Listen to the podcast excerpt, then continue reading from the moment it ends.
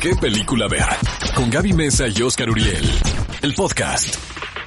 Amigos, estamos de regreso. Esto es ¿Qué película ver? Un programa de Cinépolis por XFM 104.9 que nos lanzamos a la edición número 18 del Festival Internacional de Cine de Morelia. Porque a pesar de todo lo que estamos viviendo, se celebró el festival en una especie de mezcla entre eventos presenciales en la ciudad de Morelia con lo de la plataforma. La plataforma fue un exitazo Qué éxito, a través de, verdad. Cinépolis Click. No sé si viste el tweet que hizo Cinépolis y Cinépolis Click de si ¿Qué, llegaban a mil, ciento... eh, ¿Cuánto era cuántos mil? Creo mil? que eran... Es que, se vieron, fácil. es que se vieron muy fáciles. Exacto. Yo, si le hubieran puesto 10 mil likes, decía, si llegamos a mil likes, hacemos este formato híbrido, es decir, que las personas puedan ver las películas también en Cinépolis Click o en las salas de cine para siempre. Obviamente llegó a mil likes en cuestión de minutos. Y este Alejandro González Iñárritu se portó increíble, eh, muy amable, dio uno de los discursos creo más poderosos que yo he escuchado en una inauguración de un festival de cine aquí en México. Eh, un poco como tratando de exhortar a las autoridades de la importancia de la cinematografía, ¿no? En nuestro país y sobre todo en estos momentos. Eh, gana una película que me encantó, amigos. Por favor, apunten el nombre de esta película porque cuando se estrene la tienen que ir a ver. Se llama Sin Señas Particulares de Fernanda Valadez. No solamente fue el premio a la mejor película de ficción por parte del jurado, sino también el premio del público, cosa que es muy particular. Sí. Eh, la protagonista también fue la mejor actriz, el mejor actor fue Martin Kuiper de Ricochet. Eh, tuve la oportunidad de ver, no sabes qué buenas películas. Hice una creo que ahora sí me salió la selección, no como otros años. Vi Ammonite con Kate Winslet No. y Saoirse Ronan. Ya Vi dime qué pensaste. Nomadland. No puedes decir nada, tienes embargo. No, no tengo embargo. Más o Pues menos te compré mi gustó. boleto que O me iban a embargar, ¿no? Me gustaron las dos muchísimo, pero pues yo creo que hablamos de ellas cuando las vayan a estrenar. Jugosamente, Sin duda alguna, la de las mejores actuaciones del año es la de Kate Winslet por Ammonite. Oh, más pero que más que una historia Ronan. de amor, eh, tiene que ver con un, relato de frustración personal, ¿sabes? O sea, no, no es una historia de amor entre dos mujeres como retrato de una mujer en llamas. Ajá. Tiene más que ver con la personalidad del personaje que interpreta a Kate Winslet. Ah, ok. Entonces, este, pues ya la verán. Nomadland es una gozada de película con Frances McDormand y que fue la este, que ganó en Venecia. Exactamente. ¿verdad? Ok. Eh, eh, los documentales también estuvieron muy buenos, caray. Eh, Tú on Sabi de Uriel López España fue la mejor, fue el mejor documental, pero el premio del público son Las Flores de la Noche, que me encantó la película. Va a haber salida de todo esto, amigos, así es que ni se preocupen porque eh, finalmente como están las cosas, siento que se van a buscar los canales adecuados para que ustedes vean estas películas, ya sea en la pantalla grande, en Cinépolis o en Cinépolis Click. Genial. Y, ¿Qué levantó que para vi- Cinépolis Click el fin de semana, eh? Qué grueso. A ver, la gente ve Cinepolis Click porque escucha nuestro programa y ven las películas que nosotros recomendamos. Eh, Fue un empujoncito extra, ¿no? Así que, oigan, de verdad, si no se han dado el tiempo de, de bajar Cinepolis Click o entrar directamente desde su televisión o desde su eh, computadora de escritorio, háganlo, no pierden nada. Además, siempre aquí en qué película ver les estamos contando qué promociones hay, qué películas pueden ver incluso de forma gratuita, qué eventos en vivo, conciertos. Hay tanta película y tantas cosas, series también en Cinepolis Click que si no le han dado una oportunidad, pues ahora es el momento de hacerlo.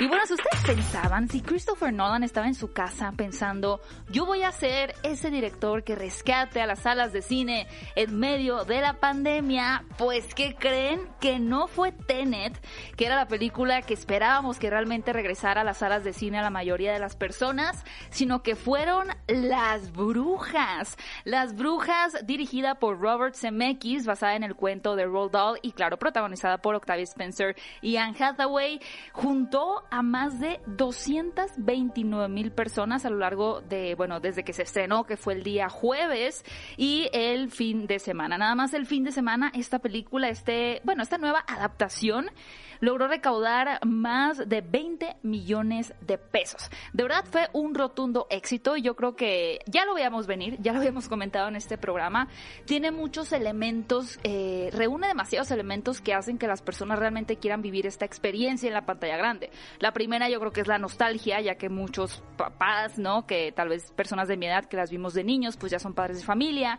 y quieren acercar a sus hijos a estas historias clásicas. Además tienes a un elenco, sí, de primera con Anne Hathaway y Octavia Spencer, un director muy reconocido y una fecha muy específica que era ya unos cuantos días del Día de Así que todo esto hizo que la taquilla en, en México explotara con este estreno. Y bueno, todavía sigue en cartelera la película. Si ustedes no la han podido ver, pues ahí no, no se pueden zafar todavía, ¿verdad? Ahora sí que Liam Neeson no pudo con el acento raro de Anne Hathaway en la película, porque yo tengo la teoría de que la gente fue a discernir de dónde proviene el personaje, la bruja que interpreta Anne Hathaway, porque tiene un acento de lo más raro. Ahora, Sí, ella lo justifica y dice que fue, es una bruja que ha viajado mucho. Ella Yo- dice eso. Yo conozco a varios que sí se dan su vuelta, ya sabes, aquí a, España. Pachuca, a Toluca, a Guanajuato y todo, y ya regresan hablando con acentos raros, exactamente. Lo dirás de broma, pero te juro que sí pasa, ¿eh? Falleció quien era conocido como una estrella entre las estrellas. Imagínate que te adjudiquen esa característica. Realmente tuve la oportunidad de entrevistar a Sean Connery.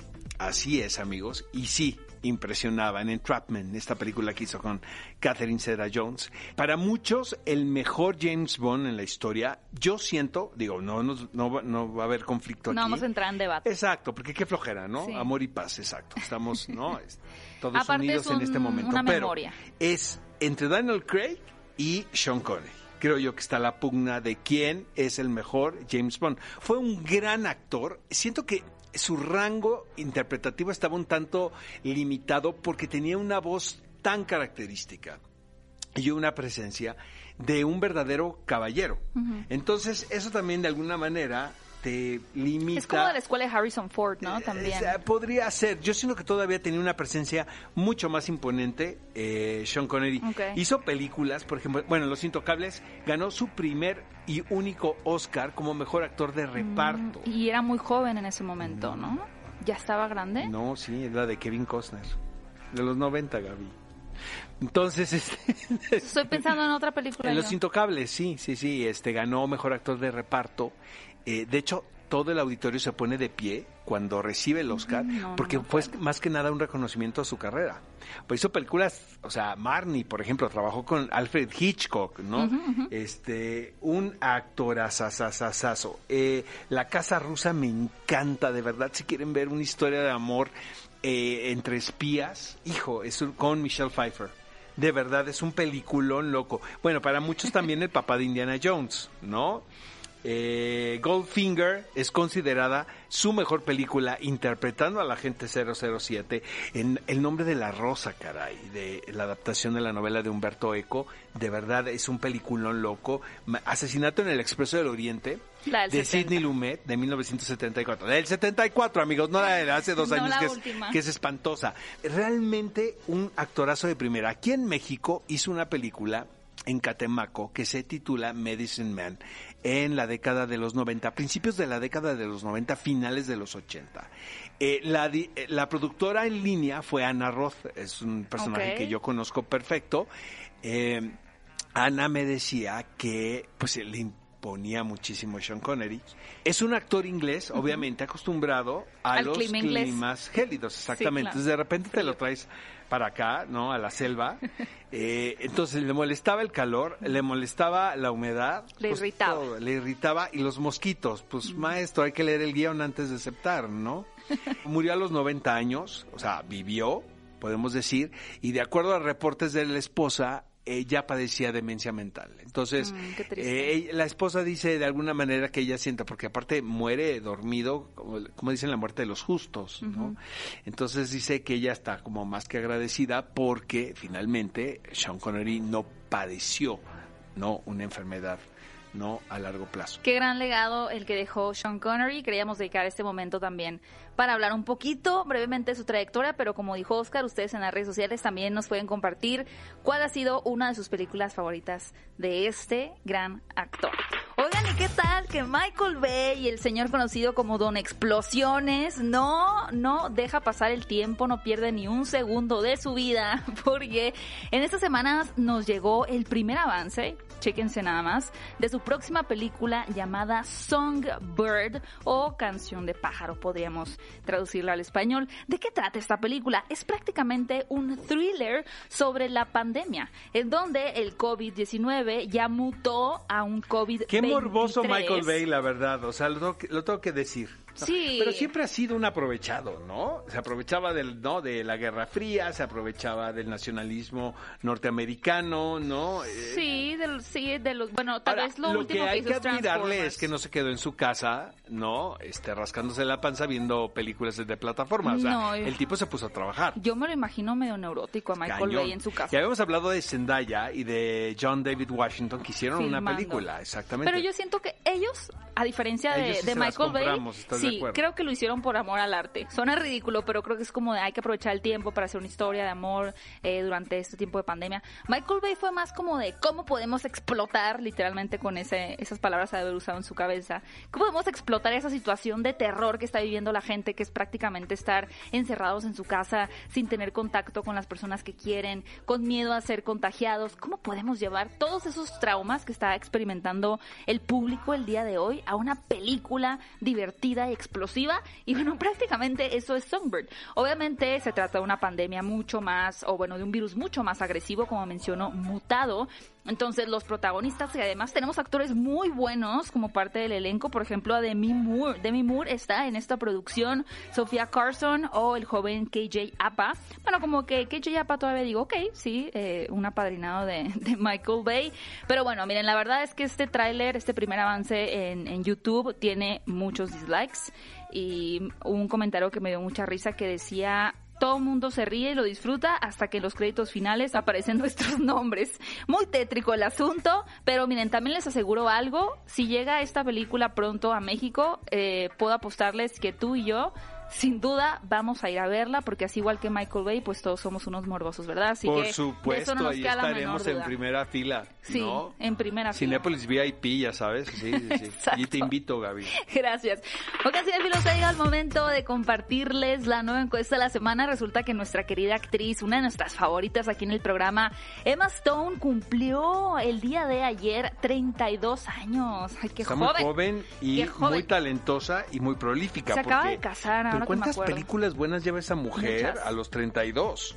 Hay gente que buenas. cumple 70 haciendo cine y no puedes mencionar una película. Pero esta mujer ya lleva varias. Bueno, se me ocurre el... Bueno, vienen. A ¿no? ver, venga, ahí les van. Queremos saber cuál de estas cuatro películas de Emma Stone es tu preferida. Las opciones son La La Land, Se dice de mí, esta comedia titulada ECA, en ECA inglés. en Estados Unidos. Que es Ajá. una versión de La Letra Escarlata. ¿Cómo aprendo en este programa? La tercera opción es eh, Zombieland y la última, una maravilla, Birdman. Ya déjame votar a mí, Gaby. Es fácil, todo el mundo sabe cuál va a ganar, ¿no? Sí, Birdman. Yo, yo voto por Birdman. ¿Tú vo- votas por Vaya, es de Birdman? la que más me gusta de bueno, todas. sí es de donde mejor actúa. ¿Tú qué pero, vas a votar pues por La que- La Land? Pues sí. Hijo, Ya, qué a mí- flojera me das, pues qué sí. bruto.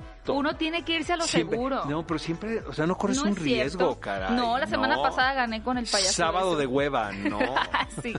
¿Qué quieres que diga? No, fíjate que de hecho creo No. que va a perder Se dice de mí porque la gente no va a saber cuál es, a menos que hayan escuchado el programa.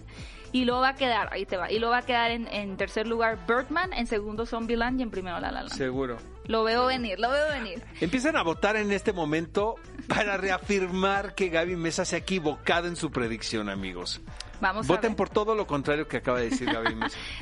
Ve a Cinépolis y utiliza el hashtag qué película ver. Escúchanos en vivo todos los sábados a las 10 de la mañana en Exa FM 104.9.